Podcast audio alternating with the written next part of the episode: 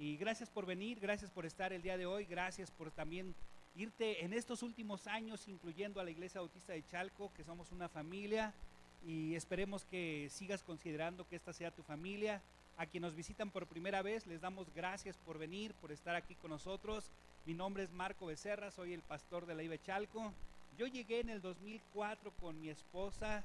Eh, al siguiente año, no es cierto, sí fue en el 2004, mi esposa ya estaba embarazada de Josué y este, me acuerdo aquellos momentos, ¿verdad? En los que, ay, no voy a ir a la iglesia porque se va a enfermar Josué, ¿verdad? Y no iba ni siquiera al servicio de la tarde, pero cuando entiendes eh, esta historia que te voy a platicar, ya no te importa nada. Ya no te importa nada y dices, lo entrego todo porque Él entregó todo. ¿Les gustan las historias? ¿Les gustan las historias de Navidad? Sí, ¿verdad? Los, cuentos de Navidad que, que, generalmente se hacen en toda esta época están a flor de piel, películas y todo navideño, ¿verdad? Ya ves Netflix o lo que sea y todo está ahí de películas de Navidad. Pues bien, el día de hoy quiero platicarte rápidamente una historia, pero esta historia está basada en hechos reales. Son las cosas que han sucedido a la humanidad y que el día de hoy quiero que tú y yo tengamos presente acerca de lo que es la Navidad. Y como todo, toda historia, porque no es un cuento, sino toda esta, esta historia verídica, tiene un comienzo. Y todo comenzó en Génesis. Si pueden abrir, hoy vamos a estar jugando con la Biblia mucho. Y, no se preocupen amigos y amigas que nos visitan, ahí en la pantalla va a estar eh, en los pasajes que todo esto vamos a tener. Abran su Biblia ahí en Génesis capítulo 3, versículo 15. Y mientras tú abres tu Biblia, yo déjame platicarte. La historia comienza con Adán y Eva. Adán y Eva, eh, Dios los creó, eh, les dio toda, toda la potestad, les dio todo el derecho de poder eh, administrar el huerto del Edén. Ellos tenían la oportunidad de agarrar de cualquier fruto, de cualquier lugar y poder comer sin ninguna restricción. Solamente Dios les dio un solo mandamiento y les dijo que de que un árbol no iban a poder comer. Sin embargo, Eva y Adán, ¿verdad? Desobedecieron y desafortunadamente la desobediencia del ser humano hacia el único mandamiento que tenía Dios para con ellos, eso hizo que el ser humano saliera desterrado del huerto del Edén y desafortunadamente eh, el hombre el hombre al desobedecer en su corazón y en su mente entró el pecado. ¿Y qué es el pecado en pocas palabras? Desobedecer a Dios. Eso es, eso es el pecado. Y entró en la humanidad. Y sin embargo Dios sabe que el ser humano siempre por la tendencia, siempre, siempre es alejarse de Dios. Nunca estar cerca de Dios. Porque la verdad hay que ser honestos. ¿A quién hoy en día, eh, tú conoces a alguien que diga, me nace venir a la iglesia, quiero conocer a Dios.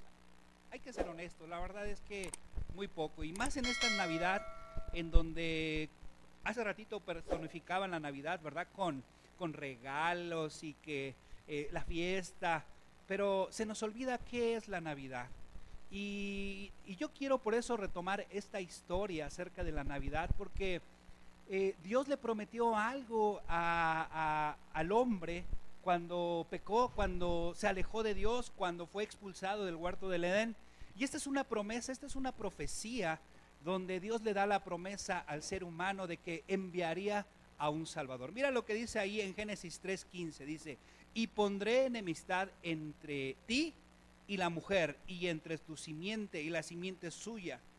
Esta te herirá en la cabeza y tú le herirás en el calcañar. Esta es una, mira, a lo mejor el día de hoy no lo puedes entender todo porque no tengo mucho tiempo para explicarlo, pero sí quiero que tú entiendas que es la primera mención en la Biblia cuando Dios da una promesa de que Dios va a enviar un Salvador. Esa es la primera mención en la Biblia acerca de esta parte. No me voy a meter mucho a explicar, pero solamente quiero que sepas que cuando el ser humano falló, cuando el ser humano eh, este, salió cuando el ser humano eh, entró el pecado en su vida, Dios automáticamente ya tenía preparado el plan para salvar a la humanidad. Pasó el tiempo y con el tiempo el pueblo de Israel, el pueblo escogido, el pueblo que Dios quería utilizar para que más naciones conocieran quién era Dios, el pueblo de Israel, eh, ustedes conocen la historia de José, ¿verdad? José fue alguien grande, alguien que estuvo en el imperio, este, bueno, no en el imperio, pero sí este, e, en Egipto, ¿verdad? Con los faraones, con toda esa parte. Y dice la Biblia que hubo una gran hambruna. Y en esa gran hambruna, ¿verdad? José llevó a, sus, a sus hermanos, a todo el pueblo de Israel, a vivir a Egipto.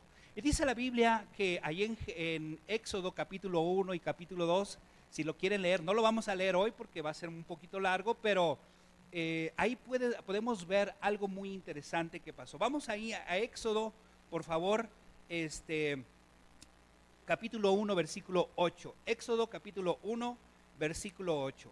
Y esto es lo que pasó cuando el pueblo de Israel estaba ya en Egipto, cuando ya estaban eh, los hijos de, este, de, eh, se me fue, de, de Israel, ¿verdad? De, de, Jacob.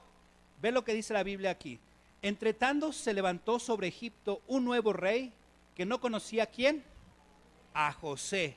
Y dijo a su pueblo, he aquí el pueblo de los hijos de Israel es mayor y más fuerte que nosotros. Ahora, pues, seamos sabios para con él para que no se multiplique y acontezca que viniendo guerra, Él también se una a nuestros enemigos y pelee contra nosotros y se vaya de la tierra. Dale al que sigue, por favor, Caleb. Entonces pusieron sobre ellos comisarios de tributos que los molestasen con sus cargas y edificaron para Faraón las ciudades de almacenaje, Pitón y Ramsés. O sea, en pocas palabras, ¿verdad? Estaban asustados los egipcios porque estaba creciendo el pueblo de Israel demasiado, ¿verdad? Eh, eh, este, eh, la Biblia dice que el faraón trató de, hizo un edicto donde, oigan, hay que matar a los, a los varoncitos, a los niños. Y este, y, era tanto lo que crecía la población que, bueno, por eso llegó a ese edicto este, este faraón. Y el punto es que los agarraron y los esclavizaron. Y el pueblo de, Israel estuvo durante 400 años en esclavitud.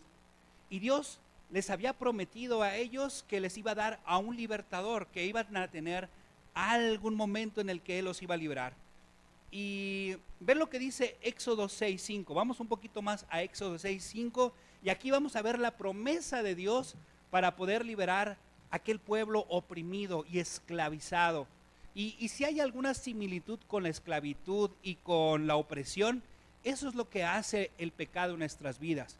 Oprime nuestro carácter, porque el pecado lo que hace es sacar lo peor de la humanidad. Hay tantas injusticias, tantas cosas que podemos ver, porque el pecado esclaviza nuestro corazón y nuestra mente. Eso es lo que hace. ¿verdad? Hay ocasiones en las que dice uno, es que yo hay cosas que quiero cambiar y hacer y mejorar, pero hay algo como que no me deja y siempre termino haciendo lo mismo y, y la verdad, Marco, es que no puedo cambiar. Algunos serán esclavos de algunas manías, algunos serán esclavos de tanto trabajar y se olvidan de la familia, otros serán esclavos probablemente de, y no es que el trabajo sea malo, ¿verdad? Pero sí el exceso de todo es malo. Eh, tal vez haya alguien que sea esclavo de la pornografía, tal vez alguien sea esclavo de la amargura que hay en el corazón, tal vez alguien sea esclavo, ¿verdad? De la tristeza, porque también se puede tener eso en el corazón y, y aunque uno quiera salir adelante, aunque uno quiera cambiar, pues simplemente no se puede porque el pecado esclaviza. Y podemos sacar esta similitud con lo que le pasó al pueblo de Israel. Y el pueblo de Israel estaba en un momento difícil, complicado. Y ve lo que dice Éxodo 6.5. Asimismo, ¿verdad? Dios se acerca a Moisés, levanta a Moisés, quiere liberar al pueblo de Israel a través de libertador Moisés. Y Dios habla con Moisés y le dice así, Asimismo yo he oído el gemido de los hijos de Israel, a quienes hacen servir que los egipcios, y he acordado de mi pacto. O sea, Dios ya les había dicho, hey, yo los voy a liberar, yo les voy a dar libertad, yo voy a estar dándoles un libertador. Y el pueblo de Israel, después de 400 años, oye, si el año, el año antepasado, que estuvimos unos cuantos meses encerrados y no podíamos salir, ¿Cómo te sentías tú? Así como, ya, mamá, ¿y a dónde? ¿Y a qué horas vamos a salir? Y vamos a ir, oye, que y, y, las mamás, no puedes salir, chamaco, no puedes, aquí te quedas, ¿verdad? Y, y, fue difícil, había países que inclusive con, con todo esto que, que vivimos de la pandemia, eh, las leyes, ¿verdad? Se volvieron más rígidas y no dejaban salir a nadie, o los arrestaban, o los regresaban a su hogar. Eh, aquí en México fue un poco más leve. Eh, la verdad es que, bueno, no, bueno, no, no me voy a meter en esos rollos, mejor. Sí, ¿para qué me meto en política? Este, el punto es que, oye, si en unos cuantos días el encierro nos ha traído tantas cosas, imagínate la esclavitud de 400 años la opresión, trabajar de sol a sol, en donde no tienes ni la más mínima herramienta para poder trabajar y te exigen que hagas más allá de lo que puedes. El corazón del pueblo de Israel estaba oprimido, estaba sin ganas, sin ánimo. Y Dios les dice que este, Él se acuerda de un pacto. Él se acuerda del pacto, ¿verdad? De, de, este, de, de Abraham, ¿no? Se acuerda del pacto de Abraham de que haría una nación grande, fuerte. Y, yo creo que el pueblo de Israel en ese momento, no, pues yo no veo de dónde, pues todos estamos oprimidos y, y la verdad es que cada vez nos cargan más la mano. Y Dios se acuerda de ellos y ve lo que dice. Por tanto, dirás a los hijos de Israel, yo soy Jehová y yo os sacaré debajo de las tareas pesadas de Egipto y os libraré de su qué? Servidumbre y os redimiré con brazo extendido y con juicios grandes. Dale al que sigue, dale, dale al que sigue. Y tomaré por mi pueblo y seré vuestro Dios. Y vosotros sabréis que yo soy Jehová vuestro Dios, que os sacó debajo de las tareas pesadas. ¿De dónde? De Egipto. Vamos bien hasta ahí, versículo 8. Y os meteré en la tierra por la cual alcé mi mano, jurando que la daría a Abraham, a Isaac y a Jacob. Y os la daré por heredar dice, bueno, yo Jehová, ¿verdad? Eso es algo que, decía Dios ahí. Y la Biblia dice que efectivamente Dios liberó al pueblo de Israel en mano de, de, Moisés, los sacó de la tierra de Egipto, los liberó, pero Dios los tenía que llevar a la tierra prometida y ahí en la tierra prometida, antes de llegar a la tierra prometida, estaban pasando por un desierto. El desierto a veces suele pasar en nuestras vidas porque hay ocasiones en las que dices, es que yo no veo progreso, yo no veo cambios, yo no veo nada, me siento estancada, me siento estancado. Pues ese era el sentir del pueblo de Israel, el estar en el desierto, donde volteabas, pura arena, donde volteabas, tormentas de arena por aquí, tormentas de arena por allá, donde no había alimento, inclusive ellos mismos decían, ay Moisés, estábamos mejor allá, ¿verdad? Allá podíamos comer esto ya pescado, melón, ajos y no sé qué tantas cosas y podíamos. Y luego imagínate si yo ya con un calor de 35 grados, 36 ya tengo sed, ahora imagínate ellos caminando durante 40 años en el desierto, tú dime si no tenían sed seguido. Y Dios les provee eh, el agua, les provee todo. Y Dios está con ellos. Y ve lo que dice más adelantito en, en Éxodo capítulo 13, versículo 21. Estoy tratando de resumirte toda esta historia para que tú puedas entender que el pueblo de Israel siempre estaba oprimido. El pueblo de Israel siempre estaba en esclavitud, pero tenían una promesa y esa promesa era que iba a llegar un libertador. Y en, en esa espera Dios siempre estuvo con ellos y nunca los dejó. Ve lo que dice Éxodo 13, 21. Y Jehová iba delante de ellos de día en una columna de nube para guiarlos por el camino mientras iban en el desierto, y de noche en una columna de fuego para alumbrarles, a fin de que anduviesen de día y de noche. Nunca se apartó de delante del pueblo la columna de nube de día, ni de noche la columna de fuego. Wow, ¿se pueden imaginar eso? Bueno, eso pasa durante 40 años los lleva a la tierra prometida y ahí en la tierra prometida empieza a haber la conquista por la tierra prometida, empiezan a haber guerras, empieza a ver el pueblo de Israel, pues un poquito de, libertinaje, por decirlo de alguna manera, es como los, el, pueblo de Israel, y no estoy diciendo que el pueblo de Israel sea un perrito, ¿eh? no me malentiendan, pero hagamos de cuenta Si yo tengo un perrito que está atado, está ahí amarrado, y lo tengo amarrado durante unos cinco años y no lo saco y nada más está ahí, ¿qué pasa cuando yo a ese perrito le quito la cadena, le quito el collar y sale disparado? Se aloca, ¿no? Y tanto se aloca que Firulais, ven para acá. Y vas corriendo con Firulais y se echa a correr Firulais. Y luego vas por allá y, y el chiste es que Firulais nunca lo agarras. ¿Les ha pasado alguna vez eso? Bueno, pues es porque se sienten con libertad. Pero cuando tienes mucho tiempo oprimido, lo primero que haces es, viva la vida, viva la libertad. Y empezaba el libertinaje. Dios les había dicho, tengan cuidado con ciertas cosas, abusados con aquello, abusados con esto y no se involucren con ciertas cosas de los pueblos, con ciertos ritos, con cosas, no se involucren con ellos y sin embargo el pueblo de Israel no hizo caso a Dios. Y tanto así que no hizo caso a Dios, que Dios permitió que en la historia del pueblo de Israel sufrieran siempre, siempre el estar bajo el yugo de pueblos. La historia del pueblo de Israel eh, es muy complicado. Ustedes recordarán el, eh, aquel pasaje o donde se habla mucho en Emías, en el libro de Esdras, en Daniel, sobre la opresión que tuvo el imperio babilónico sobre el pueblo de Israel. Los agarraron como esclavos.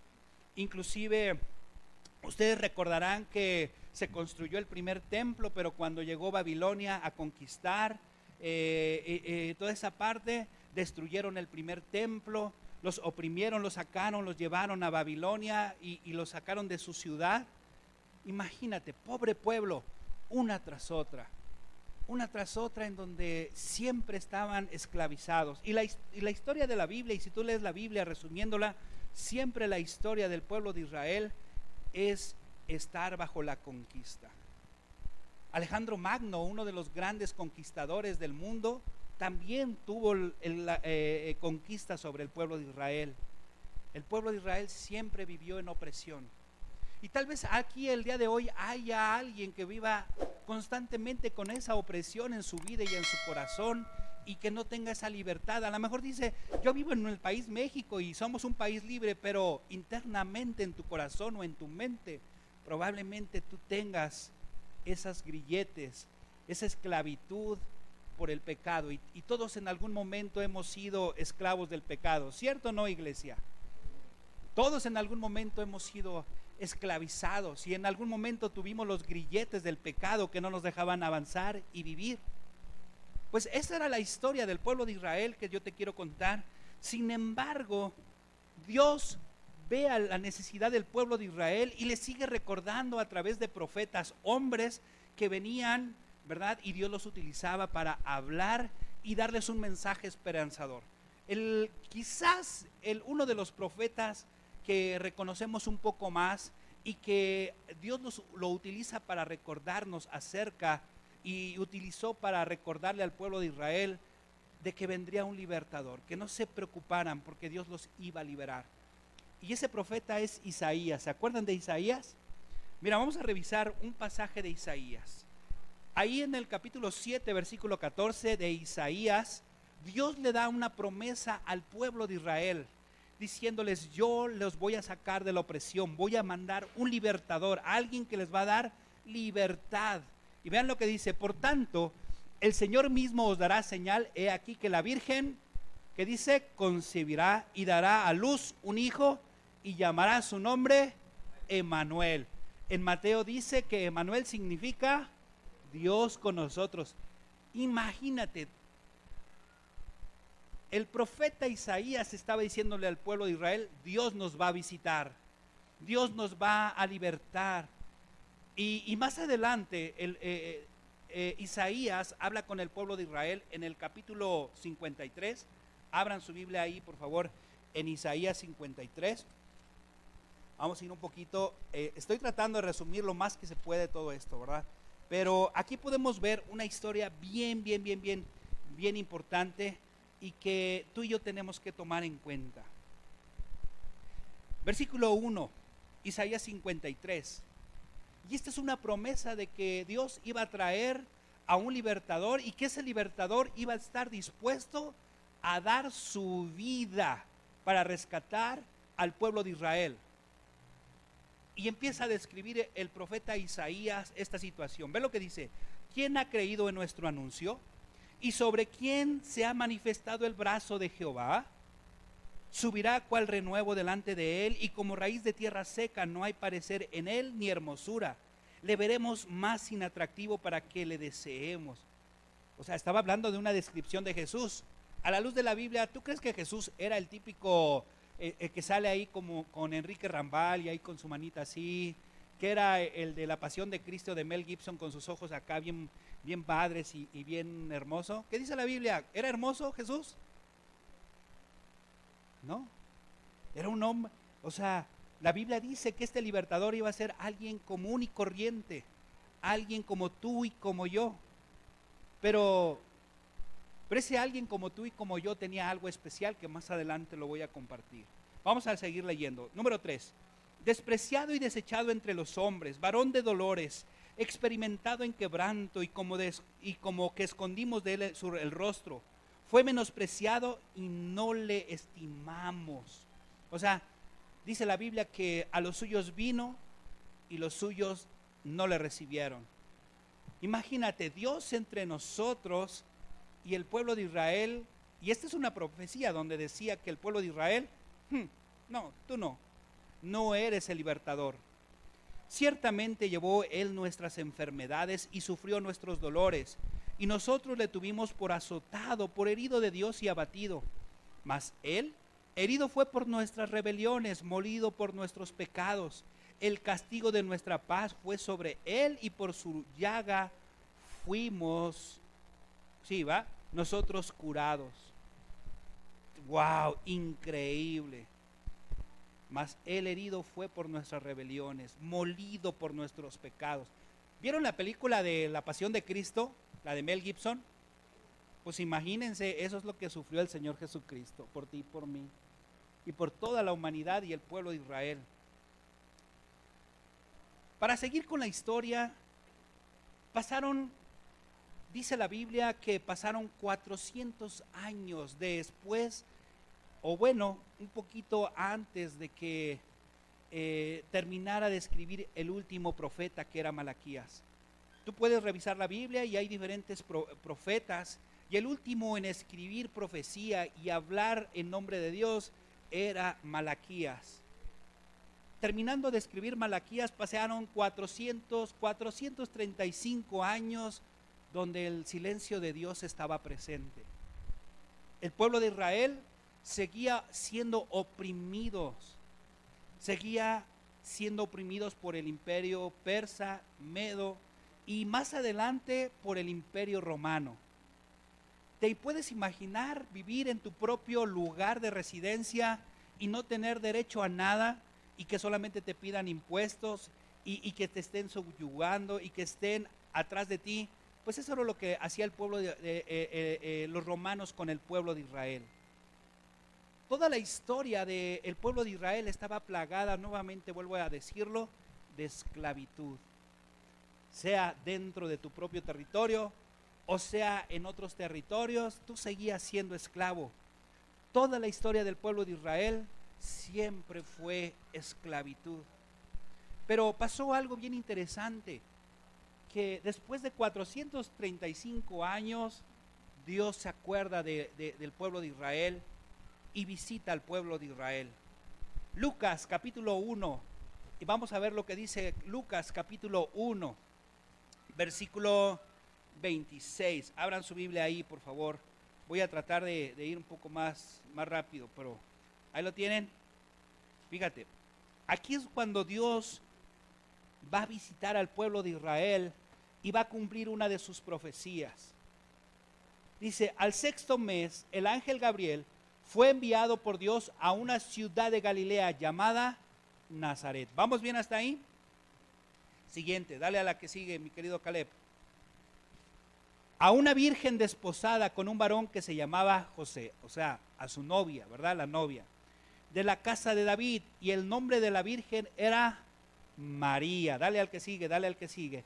Y entrando el ángel en donde ella estaba, dijo, salve muy favorecida, el Señor es contigo, bendita tú entre las mujeres. Dale, dale, dale. Mas ella cuando le vio se turbó por sus palabras y pensaba, ¿qué saturación sería esta? O sea, qué bendición. O sea, ¿qué es lo que tiene Dios para mí? ¿O qué está pasando? No lo puedo entender. Entonces el ángel, el ángel le dijo, María, no temas porque has hallado gracia delante de Dios. Qué afortunada se ha de haber sentido esta mujer, ¿verdad? De decir, wow, Dios puso sus ojos sobre mí después de 435 años que mira, Dios ni siquiera nada y de repente este ángel habla conmigo y me dice que Dios está poniendo sus ojos en mí. Soy afortunada. ¿Te puedes imaginar que de repente llegara, llegara Dios, verdad? Ya pasaron 40 años de nuestra vida porque nosotros no llegamos a más allá de 400, ¿verdad? Bueno, ¿alguien así de 400 años aquí? No, ¿verdad? Imagínense 40 años de nuestra vida donde Dios ni nos habla ni nos dice nada y de repente llega Dios y le habla a Sofi y le dice, a ver, y he encontrado gracia. ¿Qué diría uno? Ay, ¿de qué privilegios goza ella, no? Pues, ¿Por qué ella sí, a mí no? Y ella se va a sentir especial y eso es el sentir de, de, María, se sentía especial. Vamos a ver ahí lo que dice. La Caleb, síguele dando, ¿dónde anda? ¿Dónde anda el de la, el de la compu? Bueno, vamos ahí. Dice, entonces el ángel le dijo a María, no temas porque has hallado gracia delante de Dios. Versículo 31. Y ahora concebirás en tu vientre y darás a luz un hijo y llamarás su nombre Jesús. Este será grande y será llamado Hijo del Altísimo y el Señor Dios le dará el trono de David su padre y reinará sobre la casa de Jacob para siempre y su reino, ¿qué dice la Biblia? No tendrá fin. O sea, Dios estaba recordando, Dios estaba por iniciar y traer por fin ese Salvador tan anhelado y había escogido a una mujer virgen para poder traer las buenas nuevas a ese pueblo tan oprimido. ¿Te puedes imaginar? Eso es padrísimo, ¿cierto o no? Ahora, vamos, más o menos, vamos un poquito más adelante porque no voy a hablar todo ahí, pero, eh, ¿dónde estábamos? En el versículo 34. Entonces María dijo al ángel, ¿cómo será esto? Pues no conozco varón. Recuerden que era una mujer virgen y José era su novio, su prometido, eso era, ¿verdad? Vamos ahí. Y luego dice, versículo 35, respondiendo el ángel le dijo, el Espíritu Santo vendrá sobre ti y el poder del Altísimo te cubrirá con su sombra, por lo cual también el santo ser que nacerá será llamado Hijo de Dios. ¡Wow! Un milagro. Esta mujer iba a quedar embarazada sin tener un contacto con un varón. Simplemente Dios iba a cubrirla, iba a quedar embarazada del Hijo de Dios. Cosa tan más grande, ¿cierto o no? Hoy, hoy el ser humano quiere meter en un, en un tubito de ensayo y, que, y las mujeres, ay no, por si, porque ahora las mujeres ya no se quieren casar, ¿verdad? Ahora las mujeres, ay no, voy a poner a congelar mis óvulos, ¿verdad? Para cuando los necesite. Y ya se quieren casar a los 50 años y quieren descongelarlos y tener hijos, ¿va? O sea, no, aquí imagínate, o sea, Dios mismo, ¿qué no, Él simplemente con su presencia pudo hacer que esta mujer tuviera un bebé y que ese bebé se fuera gestando nueve meses. No es fácil, ¿cierto o no? Ahora fíjate, dice, versículo 36, y aquí tu pariente, ah, no, viento, ya no, hasta ahí porque si no me voy a seguir. Eh, capítulo 2, versículo 11, dale ahí al, al capítulo 2, 11. Vamos a ir a brincarnos hasta acá. Dice,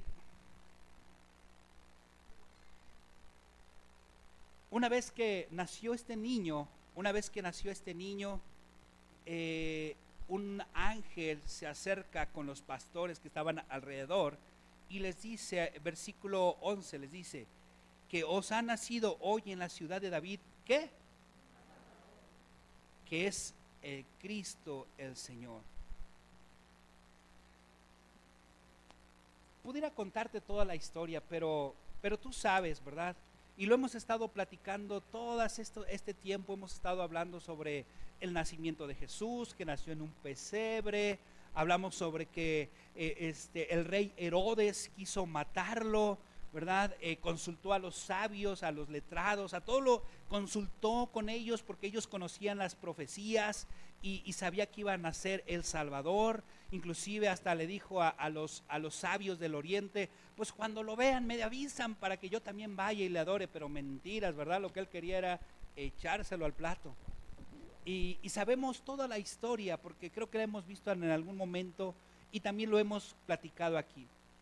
Pero ese niño que es la Navidad, eso significa la Navidad, natividad, nacimiento, nació el Salvador.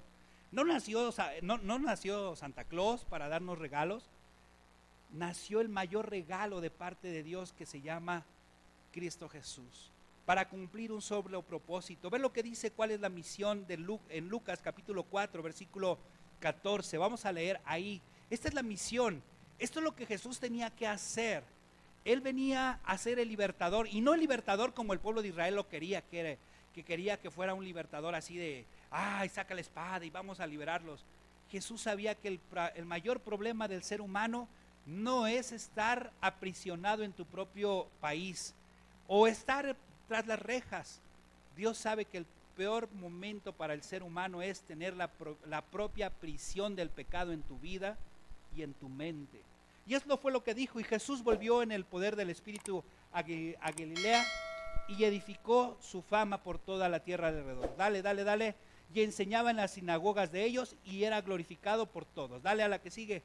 Vino a Nazaret donde se había criado y en el día de reposo entró a la sinagoga el Señor Jesús, conforme a la costumbre, y se levantó a leer. Dale, dale, dale, dale.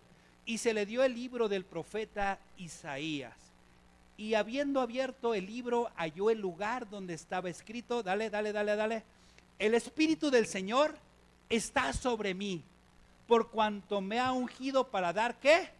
Buenas nuevas. ¿A quiénes? Me ha enviado a sanar a los quebrantados de corazón. Esos son los pobres, los que tienen un corazón quebrantado. Alguien que dice, porque hay gente que puede tener millones de dólares y puede ser pobre en espíritu y en alma, ¿cierto o no? Aquí no está hablando de la pobreza económica, está hablando de aquellos que tienen pobreza en el corazón. Por eso está punto y coma. Me ha enviado a sanar a los quebrantados de corazón, a pregonar la libertad a los cautivos y vista a los ciegos y a poner en libertad a quién? A los oprimidos. Dale, dale, dale, dale. A predicar el año que agradable del Señor.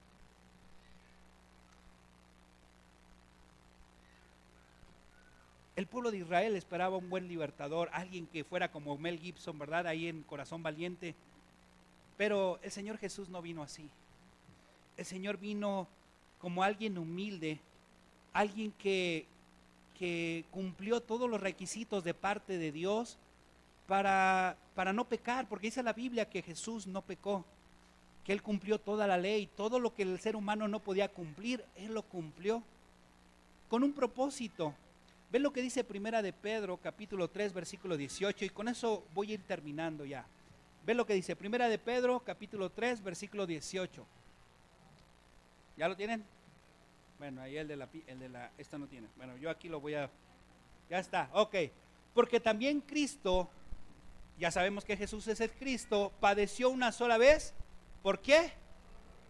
Por los pecados. El justo por los injustos. Él no pecó para llevarnos a qué? ¿Recuerdas? El primer pecado, Adán y Eva pecaron y dice la Biblia que eso los separó de Dios, los destituyó de la gloria de Dios y eso es lo que ha sufrido el ser humano, el no estar cerca de Dios. Y cuando no estamos cerca de Dios, el ser humano es capaz de hacer atrocidades. La gente es capaz de tener odio, la gente es capaz de tener emociones vidas que los esclavizan porque no son libres en su pensamiento y en su corazón. Y ve lo que dice, Él padeció, Él extendió sus brazos en una cruz, derramó su sangre para limpiar y perdonar nuestros pecados el justo por el injusto. Alguien que dijo yo voy a pagar el precio que necesitaba la humanidad pagar por su pecado. ¿Y cuál es? La condenación al infierno, el ir al infierno. Dice la Biblia que la paga del pecado es muerte. Y, la muerte es separación de Dios, es ir al infierno. Y Dios no quiere que vayamos al infierno. Él no quiere que estemos separados de Él. Él quiere que estemos con Él. Y por eso es que Cristo Jesús voluntariamente dijo, yo doy mi vida. Yo doy mi vida para rescatarlos. Y ve lo que dice, siendo a la verdad muerto en qué? En la carne, pero vivificado en el espíritu. Primera de Pedro, capítulo 4, versículo 1. Dice la Biblia que Jesús literalmente murió, o sea, lo crucificaron, derramó su sangre y literalmente murió. Pero dice la Biblia que resucitó venciendo a la muerte para dejar sepultado el pecado, para desechar el pecado, porque su sangre nos limpia de toda maldad. Y ve lo que dice, pues que Cristo ha padecido por nosotros, ¿en qué? En la carne. Vosotros también armaos del mismo pensamiento, pues quien ha padecido en la carne, terminó con qué? Ese es el cuento de Navidad. Cristo no se quedó en un niño, Cristo creció para cumplir su propósito, dar la libertad al oprimido, dar la libertad que, que, todos necesitamos y solamente Él puede ser el libertador. Yo quiero invitarte en esta tarde a que pues cierres tus ojos. Si tú ya recibiste a Jesús en tu corazón, si tú ya eh, dijiste, Señor Jesús, yo ya entendí, sé que moriste por mis pecados, cierra tus ojos, vamos a cerrar nuestros ojos para no avergonzar a nadie ¿Y por qué no le das gracias? Porque tú ya entiendes la, Navidad, lo que es la Navidad. Pero queridos amigos, eh, vecinos, quienes nos acompañan el día de hoy, ¿por qué, ¿por qué el día de hoy, que a lo mejor nunca habías escuchado esta historia, y el día de hoy estás escuchando por primera vez que Jesús había muerto por tus pecados, que Él padeció por, por tu pecado, por mi pecado, que Él no quiere que sigas viviendo con esa opresión y esa esclavitud en tu corazón, ¿por qué no el día de hoy yo te quiero invitar, amiga, amigo, eh, que nos acompañes a que deposites tu confianza en Cristo Jesús? El día de hoy, ¿por qué no le dices, Señor Jesús, yo quiero ser libre de mi pecado? Él conoce lo que, lo que te está aprisionando, Él sabe lo que te falta en tu vida, Él sabe ese hueco que hay en tu corazón. Él sabe lo que hace falta en tu vida. Y la solución es Cristo Jesús para que ya no sigas teniendo esa esclavitud de tu corazón. Dile, Señor Jesús, sé mi libertador. Ven a mi vida, limpia mi corazón, mi pecado, quítalo, quita mi maldad. Haz de mí una nueva persona que tú quieres que sea. Habla ahí con Él, dile, y Él puede cambiar tu vida ustedes de la iglesia, denle gracias a Dios porque, porque gracias a, esa, a ese nacimiento, a esa Navidad, ustedes tienen el regalo de la vida eterna. Amigos y amigas, si tú el día de hoy pones tu confianza en Cristo Jesús, Él puede limpiar tu pecado. Él puede hacerte una nueva persona y puede darte el regalo de la vida eterna. Pero todo, todo es tan sencillo como decir, Señor Jesús, pongo mi confianza en ti que moriste por mis pecados, resucitaste venciendo a la muerte, haz de mí una nueva persona que tú quieres que sea, y esas tres cosas podrán pasar a tu vida.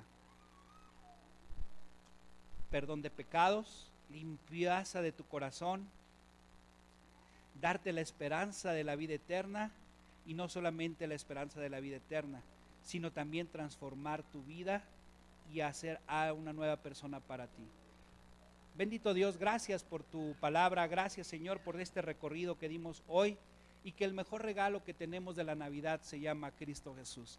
Gracias Señor porque nos permite celebrar todo esto, porque al final del día queremos recordar eso, que tu Hijo Cristo Jesús vino, que tú mismo viniste Señor y, nos has dado la libertad en nuestros corazones y en nuestras mentes con la promesa de la vida eterna si confiábamos en lo que tu Hijo Cristo, Cristo Jesús hizo en la cruz del Calvario.